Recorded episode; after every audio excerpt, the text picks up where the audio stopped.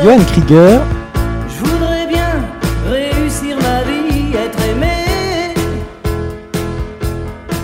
être beau, gagner de l'argent, puis surtout être intelligent. c'est parti. Johann Krieger est un compositeur et organiste allemand né à Nuremberg le 28 décembre 1651 et mort à Zittau le 18 juillet 1735. Admiré par Johann Mattheson et Georg Friedrich Händel pour sa maîtrise du contrepoint, forme d'écriture musicale qui trouve son origine avec la polyphonie née au Moyen Âge et qui consiste en la superposition organisée de lignes mélodiques distinctes. Il publie de nombreux recueils pour clavier. La vie de ce personnage illustre et talentueux vous importe sûrement peu. C'est pourtant le premier résultat Google que l'on obtient en tapant le nom de celui que je vais vous présenter ce soir. Johann Krieger, avec un Y sans H avec deux N. La précision orthographique est importante car en juger les échanges qu'il y a sur son mur Facebook, un grand nombre de ses amis sont analphabètes. voilà. C'est vrai, j'ai fait des recherches moi aussi. Euh, après ce petit point d'orthographe, il convient de faire une présentation physique. On va pas, on va pas la sauter. Johan fait partie de cette minorité d'irréductibles farfelus qui ont décidé de sacrifier l'image qu'ils reflètent aux yeux du monde et des autres.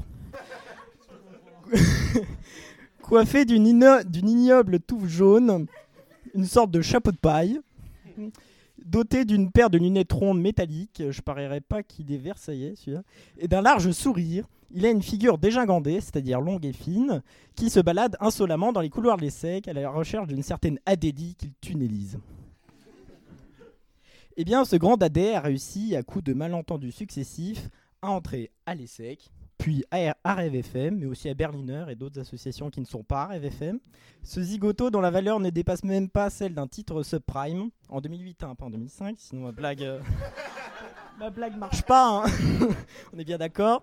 Eh bien, euh, ce zigoto, il a le droit de bénéficier des mêmes privilèges que moi, euh, du même statut qu'une perle rare telle qu'Élise Ferrand. Cela apparaît comme un scandale. Il a le droit de nettoyer aussi la semoule dans les conduits d'aération du merveilleux gîte. Gros scandale. J'aurais dû me plaindre jusqu'au air papier, mais il n'était pas dispo. J'ai donc voulu comprendre. Comprendre, mais quoi Comment il a pu rentrer dans ce club select de la radio de l'ESSEC J'ai mené mon enquête, et lors d'une discussion, lors de laquelle Johan m'a bien sûr tunnelisé, j'ai appris à le connaître, à comprendre ses sentiments, et il m'a confié euh, son plus gros tourment. Je vais vous le dire. Je vais vous le dire maintenant.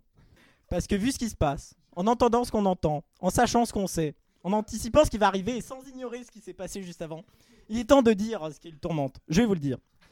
Eh bien, euh, il m'a confié que la moitié de la promo de l'ESSEC euh, pense qu'il est homosexuel.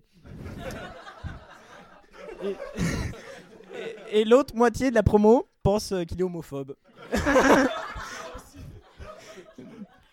Mais que nenni Johan Krieger est trop intéressé par la jante féminine, même si c'est non réciproque, pour être homosexuel. Ou bien il est trop peu courageux pour l'avouer. Et il est bien trop faible, gentil et bienveillant pour avoir la moindre once d'homophobie. Et je crois ce que je dis. T'es mignon. À ce moment-là, j'ai compris toute la sensibilité de ce jeune homme, tout le temps incompris.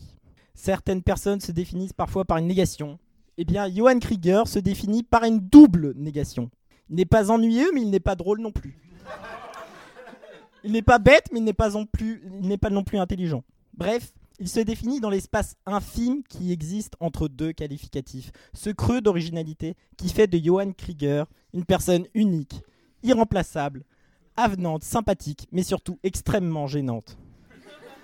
Ainsi, Johan Krieger, je ne te déteste pas, mais je ne t'aime pas non plus. Néanmoins, je peux dire aujourd'hui que je te tolère.